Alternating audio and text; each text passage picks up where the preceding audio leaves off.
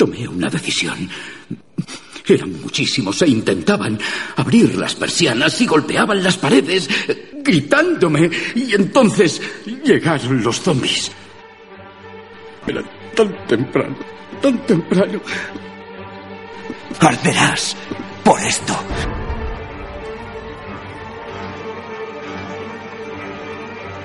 Legañistas, sed todos bienvenidos y bienvenidas a Arderás por esto, el podcast sobre The Walking Dead, en esta ocasión en el capítulo final de la séptima temporada. Me he marchado a mi retiro espiritual para olvidarme de salvadores, pepenadores y tigres. Podéis sentaros.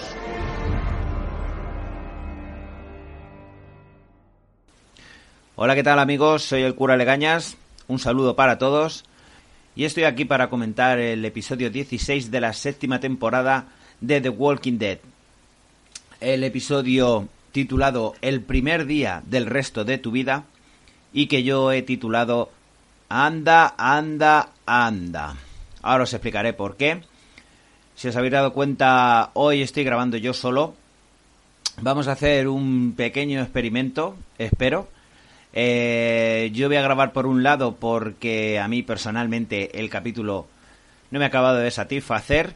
Eh, pero sin embargo a Javi Legaña le ha parecido el capítulo de los capítulos de The Walking Dead.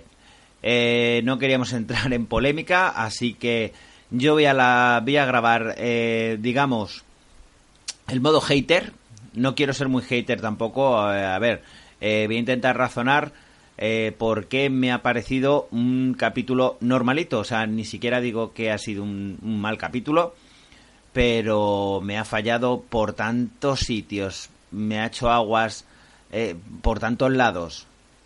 y me ha defraudado sobremanera. Que no quiere decir que el capítulo haya estado bien, pero mm, me he quedado con una sensación muy agridulce de, final de temporada y quería hacer este experimento, o sea, para no tener que estar discutiendo con Javi Legañas, pues yo haré la revisión por mi lado y Javi la hará por la suya, con lo cual vosotros vais a estar súper contentos porque vais a tener los dos puntos de vista independientemente, para no discutir.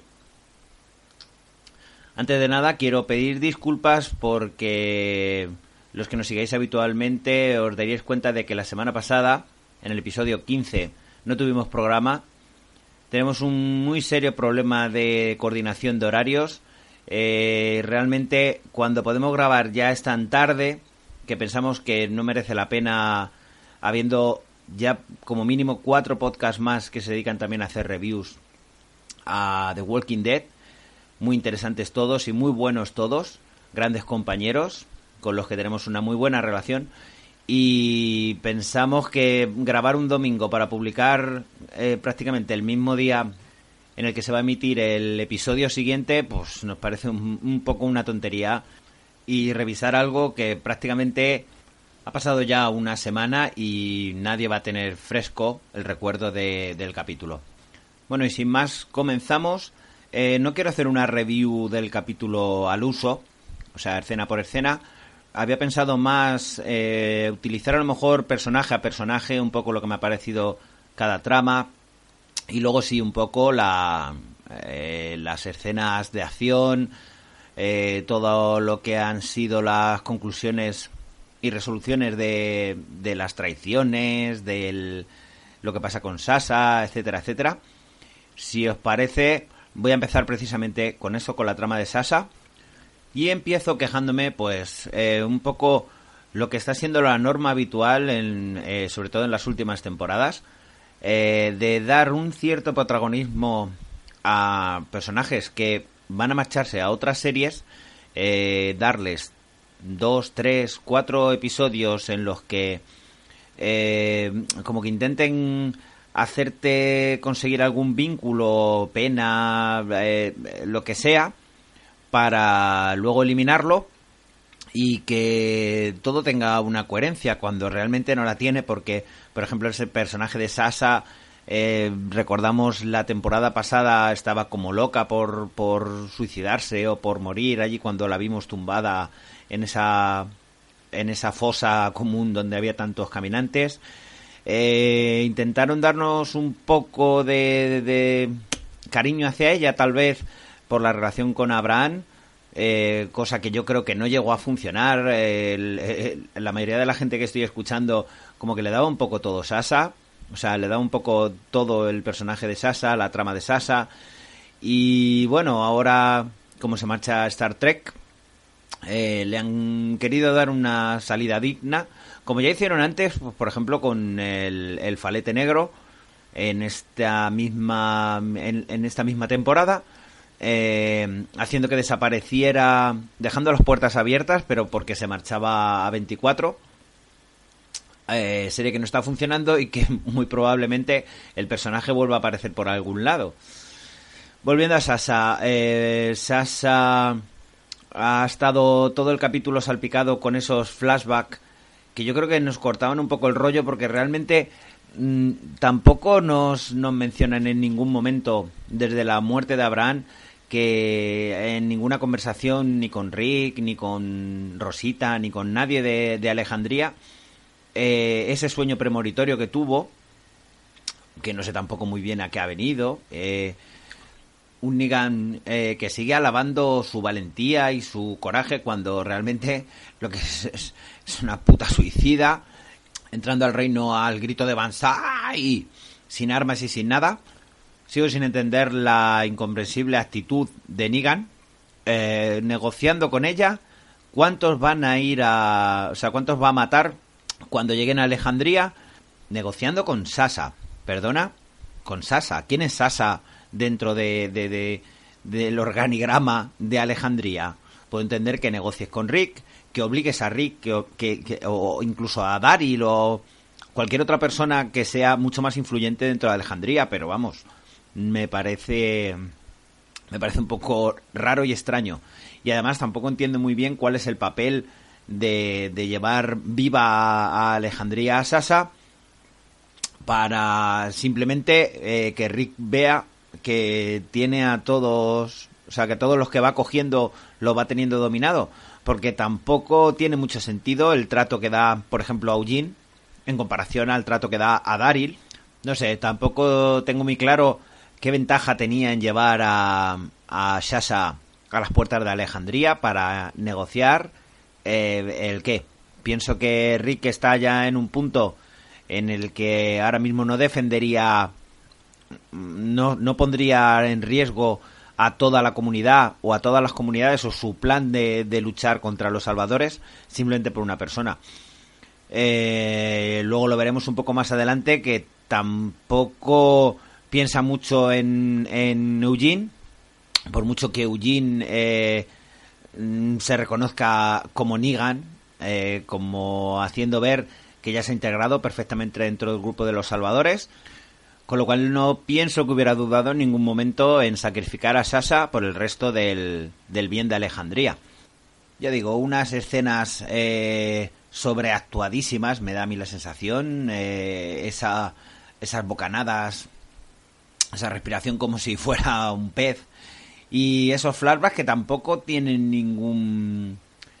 Eh, ninguna ningún interés simplemente volver a ver a Risqueto vivo, eh, ver esa situación que se produjo y que simplemente tiene sentido el flashback final, el, eh, cuando habla Risqueto y dice que ellos están ahí para, para sacrificarse por los demás incluso para llegar a morir por los demás. Justo en la escena en la que vemos que Negan abre el ataúd y ella ya ha muerto y le ataca. Pero ya digo, no, no le encontraba mucho sentido a que se la llevara porque, ¿qué hubiera pasado si hubiera llegado viva? Eh, ¿Lo hubiera sacado? ¿Hubiera entrado Nigan dentro de, Alejandría? Eh, Nigan sabía perfectamente, porque al tener un acuerdo con los chatarreros, sabía perfectamente que los chatarreros estaban allí esperando, eh, armados ya y, y, pertrechados para, para tener el primer enfrentamiento contra los salvadores, con lo cual no entiendo muy bien cuál era la función de Sasa ahí, eh, matar a uno de los alejandrinos y llevársela de nuevo, quisiera o no quisiera. Porque vuelvo a recalcarlo, eh, se supone que Negan sabía perfectamente eh, que Rick ya tiene las armas y, llegaba con la convicción de que ahí había... Le estaban esperando armados, o sea, iba a haber un enfrentamiento. Y bueno, finalmente Sasa simplemente sirve eh, para acabar con el Salvador que la retira de encima de Negan.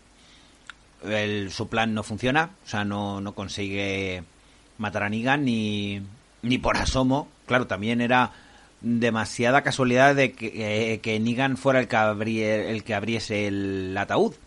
Podría haberlo abierto cualquier otro y, y hubiera acabado con él o no, o le hubieran pegado un tiro o, o no. Me hubiera gustado muchísimo ver a Sasa caminando entre los disparos que se producían desde un lado y desde otro de la valla. Eh, también, claro, si, si no eran capaces de darse entre ellos, no creo tampoco que hubiera sido mayor problema el que hubiera alcanzado alguna bala a, a Sasa. Y muy tierna esa escena al final en la que Maggie se pone a llorar al descubrir en el bosque cuando, cuando va con Jesús, me imagino que están volviendo hacia Hilltop, eh, descubren a, a, Sasa caminando, simplemente la vemos de espaldas y vemos cómo, cómo acaban con ella convertida en zombie.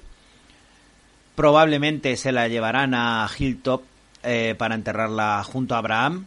Yo pienso que es lo que deberían de hacer. Y nada, hasta luego Sasa. Bueno, ya que hemos hablado de Maggie, eh, para mí la trama de Maggie tal vez sí que es de las más interesantes de este capítulo. Un Jesús que ha decidido unilateralmente que va a ser la nueva lideresa.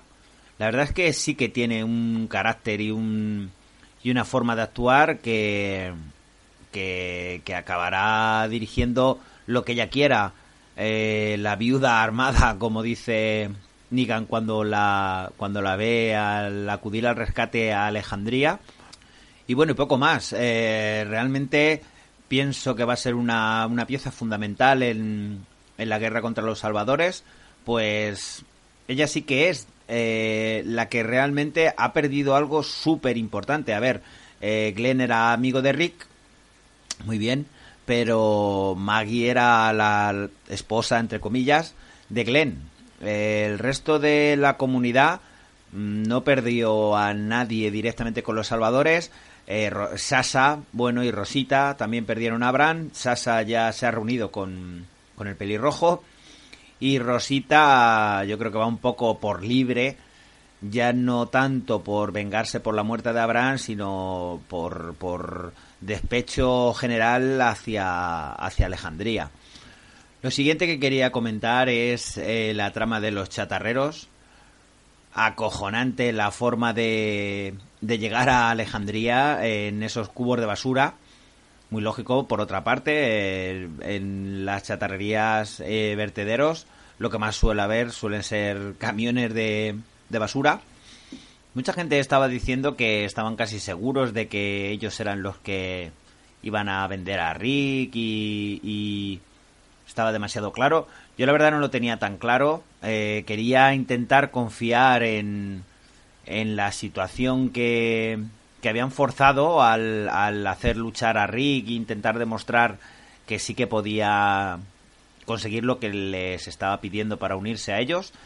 Tampoco entiendo muy bien si, si no había un conocimiento por parte de los salvadores de que existía el vertedero ni conocían a los chatarreros que puede ser que también fuera un troleo total de JD, la, la líder de los chatarreros, eh, pero tener un trato con los salvadores a tan largo plazo como, como vemos que esa negociación, esta mujer no sabe negociar absolutamente para nada.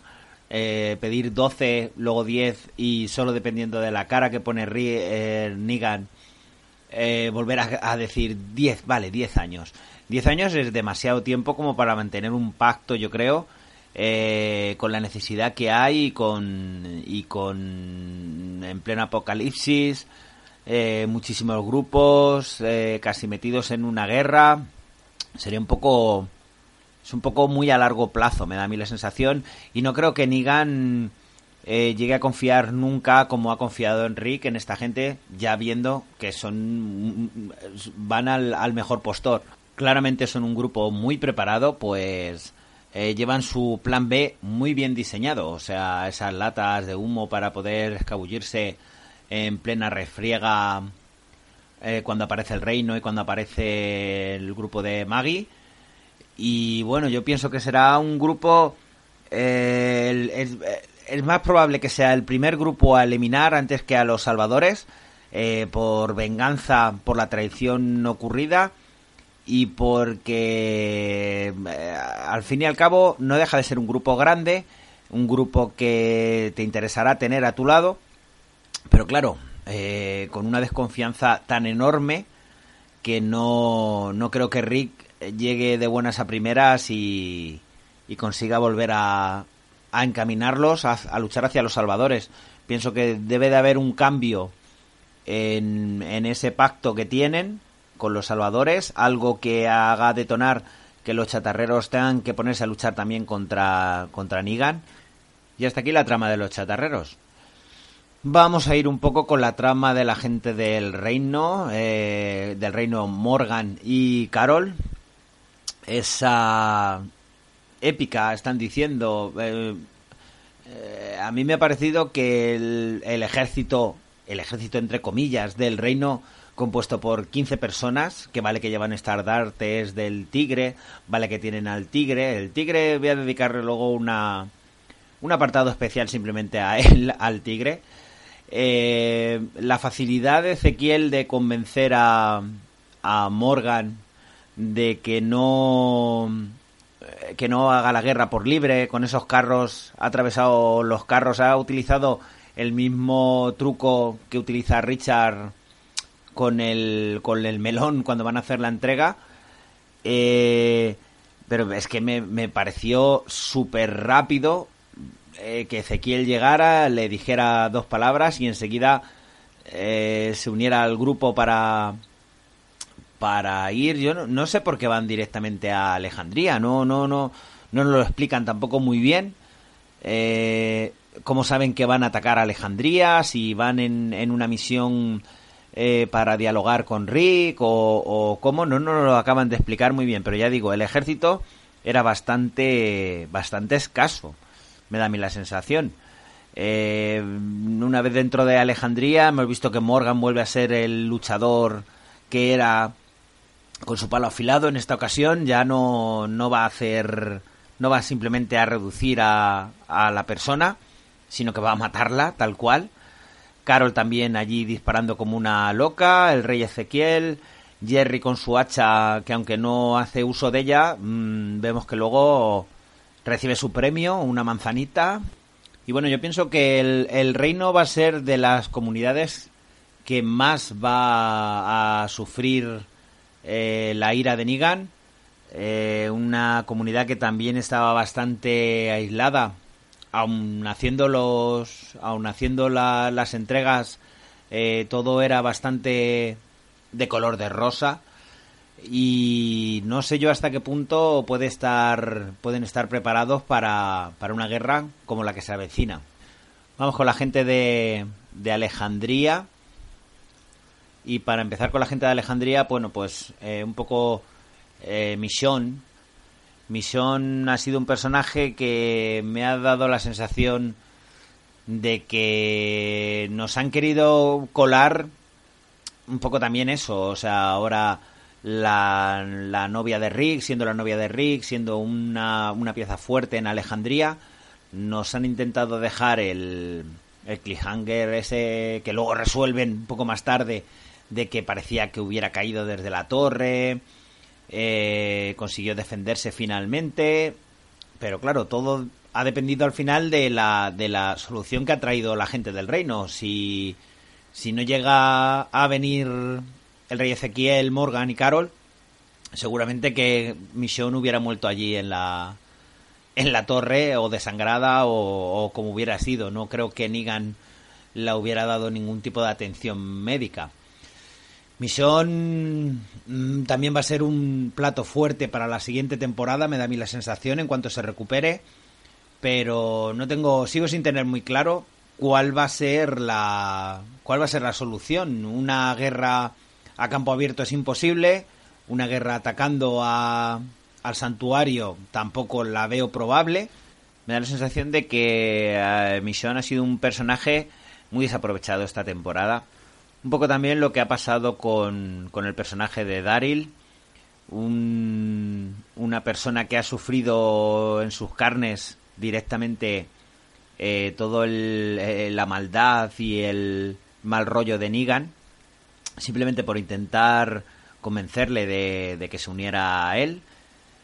Cosa que veo mucho más lógica que, por ejemplo, lo que ha hecho con Eugene o lo que ha hecho con Sasa, pero no al no convencerle, al conseguir huirlo, pero tampoco ha tenido un protagonismo excesivo, eh, no, no consiguió ni convencer a Richard, ni convencer a Morgan de, de que su forma de actuar estaba siendo perjudicial para todos. No sé, ha quedado un poco eh, diluido el personaje, ese Daryl luchador, ese Daryl... Sí, tiene en los combates ha, ha luchado, esa, esa defensa de Alejandría eh, brutal con ese arma que nadie habíamos visto, no parecía una, una pistola de la guerra de las galaxias. Tampoco le vemos cuando cuando consiguen retener a, a Rick y a Cal y los ponen allí de rodillas, mm, creo que no sale en ningún momento donde, donde está Daryl ni, ni dónde está ninguno de los otros alejandrinos. Simplemente eh, vemos a Rick y a Cal que están allí de rodillas y son los que van a pagar. El resto de la gente se supone que están controlados por los, por los salvadores que hay y por los chatarreros.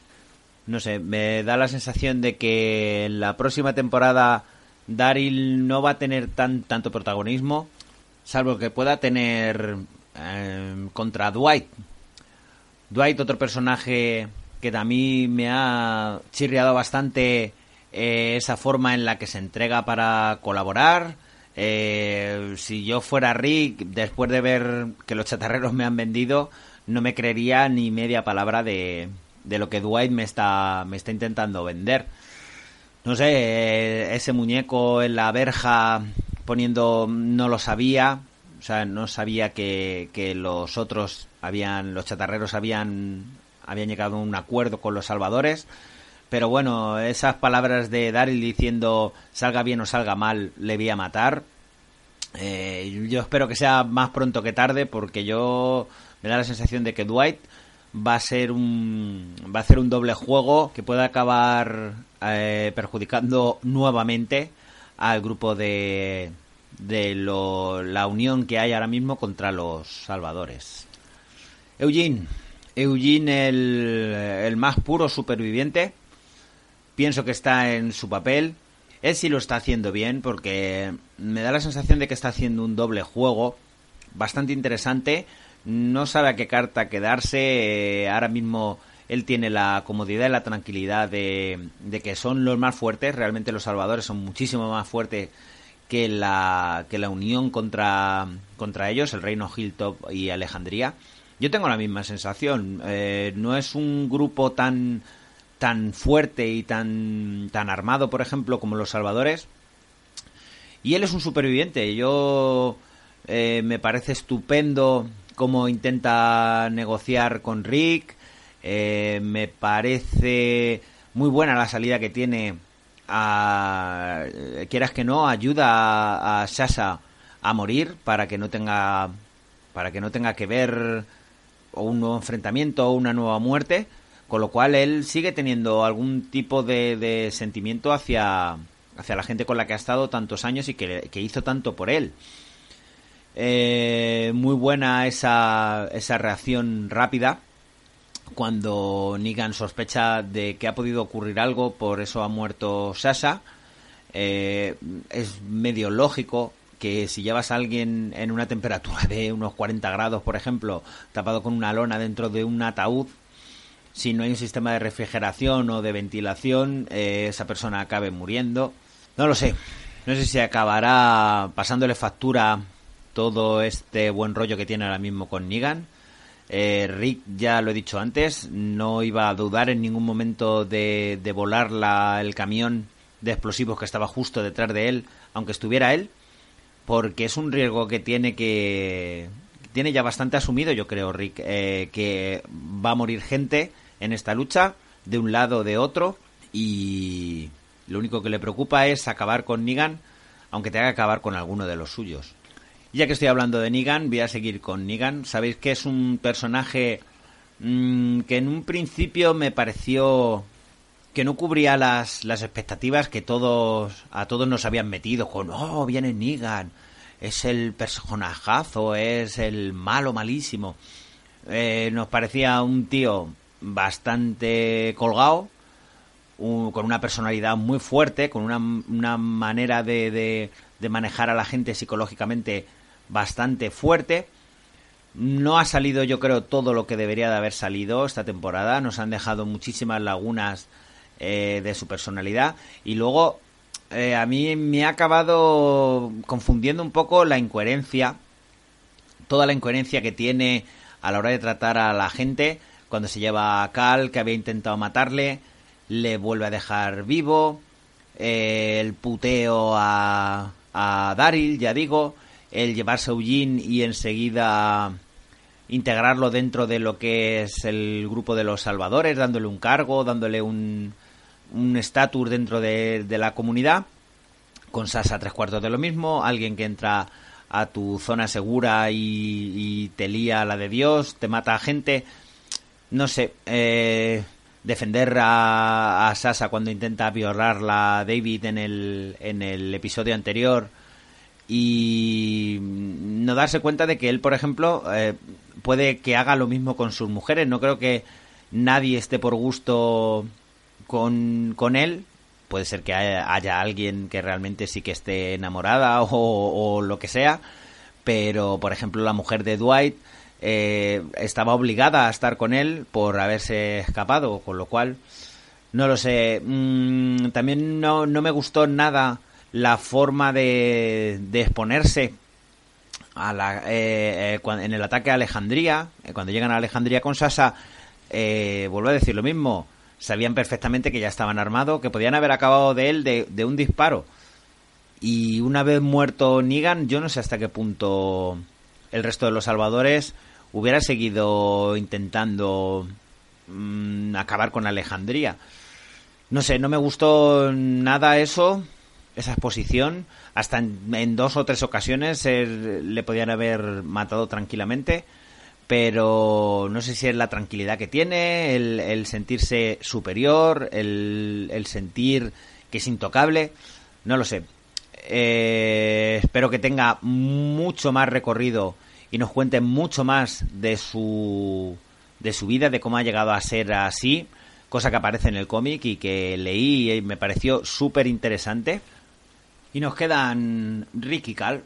Rick y Cal ahora mismo son yo creo, los, los pilares totales de, de esta serie. Si, si en esta ocasión, por ejemplo, hubiera, hubiera hecho lo que, lo que amenazó Negan, el matar a Cal y el destrozarle las manos a Rick, yo entiendo que se hubiera cargado la serie, lo entiendo, y hay mucha gente que no quiere que, que muera nunca Cal. Eh, Rick, por ejemplo, tampoco morirá jamás, me imagino pero si, si el, el Negan hubiera llegado a matar a Carl, pienso que el giro hubiera sido tan inesperado y la situación hubiera cambiado tanto. O sea, eh, sigue sin tener mucho sentido el, el, Rick, vale, quiere vengarse por la muerte de Glenn, por la muerte de Abraham, pero ahora mismo eh, tampoco tiene un motivo esencial por el que atacar a los salvadores. O sea, ahora mismo perfectamente eh, podrían intentar eh, repeler ataques de los salvadores, que podría funcionar bastante bien, eh, con huertos, con, con escaramuzas, intentar acabar, o sea, con los huertos, e intentar mantener y alimentarse dentro de Alejandría y ir acabando o ir debilitando a los salvadores a base de eso, de escaramuzas, de emboscadas, porque un ataque directo contra el santuario no lo veo. No lo veo, lo veo casi al contrario. O sea, es más probable eh, que haya ataques de los salvadores hacia Hilltop, hacia el Reino y hacia Alejandría. Hilltop yo pienso que sería muy fácil de arrasarlo directamente porque eh, no van a saber en ningún momento dónde van a atacar. El nivel de armas de los salvadores creo que es muy superior a cualquiera de los de los tres. Ni siquiera los tres juntos creo que tengan el poder de, de armamento que tienen los salvadores. Y me da la sensación eso de que si quieren atacar Hilltop eh, no habría una reacción suficiente dentro de las otras dos comunidades para acercarse a defender a esa comunidad. Con lo cual me da a mí la sensación de que todo va a quedar relegado a las tres comunidades juntas viviendo en Alejandría. Incluso probablemente un poco más tarde veamos a la gente de Oceanside. Voy a decirlo simplemente para regocijo de Plisken Misterios. Almejandría. La gente de Almejandría que acabarán, yo creo que la única manera de defenderse y de, y de mantenerse con vida será uniéndose todos en Alejandría, intentando defender a Alejandría como se pueda. Papelón interpretativo el de Andrew Lincoln, otra vez, eh, lo dice todo con la mirada, esa frase de no será hoy ni será mañana, pero te mataré con manos, sin manos. Está claro que, que Rick quiere venganza, pero tiene la cabeza fría o me da a mí la sensación de que va a volver a caer en los mismos errores de antes y volverán a hacerles una emboscada y tal vez en esa ocasión no aparezca el tigre. Y vamos a ello. Señores, eh, a ver, tengo una, tengo una, una teoría. Hoy pensándolo y discutiéndolo con, con Javi, al final he empezado a acordarme, o sea, de que si esta temporada había sido mejor, peor, que si había sido la, la mejor de todas. A ver, eh, me ha venido a la cabeza y ojo, bueno, no son no es un spoiler, yo creo que que no haya visto ya la quinta temporada de Juego de Tronos no no no vive en este mundo, vamos. Pero vamos, eh, no voy a hacer no voy a hacer spoilers, simplemente eh, no sé si recordáis y yo creo que es una opinión generalizada de que la quinta temporada de, de Juego de Tronos fue la peor. Y para mí llegué a la conclusión de que fue la peor eh, a mí Juego de Tronos me gustaba, me gustaba, me empezó a gustar muchísimo, la cogí con mucho retraso, pero me gustaba por, lo, por los intríngulis políticos, por las traiciones, por todo lo que era la trama más o menos política de la serie. Cuando empezaron a meter las tramas mágicas, cambiacaras, caminantes, me empezó a defraudar un poco esa serie porque no era lo que yo había con lo que había empezado realmente esa serie. Y con The Walking Dead pues me está pasando un poco lo mismo. Con The Walking Dead eh, todo empezó con tramas humanas, con luchar contra los caminantes, con la supervivencia, con intentar buscar una solución, a la, una cura. Eh, hasta la cuarta temporada todo funcionaba así. Eh, ¿Qué pasó a partir de las de la de esta temporada? ¿Qué es lo que ha pasado a partir de esta temporada? Han metido un tigre, señores. Veo muy bien que haya gente malvada. Cada vez la trama de los caminantes se va diluyendo mal. Pero mm, es que no me. Desde el minuto uno, y lo dije, no veo que tenga mucho sentido eh, una fantasía tan grande tan grande, bastante fantasía tenemos ya con que es un mundo posapocalíptico y, y está todo lleno de, de gente que, se, que después de morirse se, se vuelve a levantar e intenta comerse a la gente, como para meter un tigre que no, no, es que sigo sin entenderlo, no, no tiene sentido. Puedo entender, uh, usando la lógica, puedo, puedo llegar a entender que tú cojas un cachorro de tigre, lo críes desde pequeño, lo eduques como si fuera un perro, es un felino, es un animal salvaje y, tiene sus propios instintos y seguramente nunca conseguirás domesticar un, un tigre, sino que se lo pregunten a Ángel Cristo, que le, atacaron unas cuantas veces. Eh, por hecho, el CGI del tigre a mí me ha parecido muy buen CGI. O sea, yo lo, lo, lo comparaba el otro día e incluso lo veo hasta muchísimo mejor que el, el Serkan que aparece en la versión del libro de la selva, en la versión real del año pasado, me parece que es. Pero me sobra muchísimo. O sea, es que pienso que, que, que no es una ventaja. El tener un, el tener un tigre no es ninguna ventaja a la hora de luchar. Es un animal salvaje. Me ha hecho mucha gracia que eh, sabe perfectamente a quién tiene que atacar. Eh, sabe perfectamente dónde tiene que atacar. No conoce a nadie de Alejandría, pero sin embargo no los ataca. Simplemente ataca a la gente, a los salvadores. No sé vuelvo, sigo diciendo lo mismo. Eh, 400.000 disparos y a nadie se le ocurre intentar matar al tigre, que es el, el, el, efectivo más fiero que ahora mismo tiene en, el reino. No sé, no, no, lo, no lo veo, sigo sin verlo absolutamente. Me saca muchísimo de la, de la historia primigenia, digamos. Eh, yo quiero ver caminantes, quiero ver supervivencia, quiero ver a un Nigan super hijo de puta, sin ningún tipo de compasión. No como ahora, es que eh, Nigan al fin y al cabo eh, es, compasivo y, no creo que necesite más gente de la que tiene. Puede necesitar más comunidades. Más comunidades puedo entender que vaya, que la someta y que tenga más recursos. Pero no necesita más gente. Y ya digo que ese tigre me sobra, pero ya, a la voz de ya. Bueno, y nada más. Eh, creo que he tocado todas las tramas y todo lo que ha, ha ocurrido en este capítulo. Un poco todo sui generis, realmente no hemos hecho la review como tal, porque yo solo me da un poco de, de mal rollo. Pero bueno, os he dejado mi opinión sobre todo lo que ha ocurrido en, esta, en este último capítulo. Esperaré que Javi grabe sus, sus impresiones del capítulo, así un poco en general también. Y si os parece, eh, la semana que viene nos gustaría el hacer un poco una, una revisión de lo que ha sido toda la séptima temporada. Ahí sí que ahí sí que puede llegar la sangre al río, porque también tenemos opiniones dispares, aunque en general, eh, mirando el global de la séptima temporada, eh, a mí no ha, sido una temporada que no me ha desagradado. A ver, me ha defraudado, pero no me ha desagradado.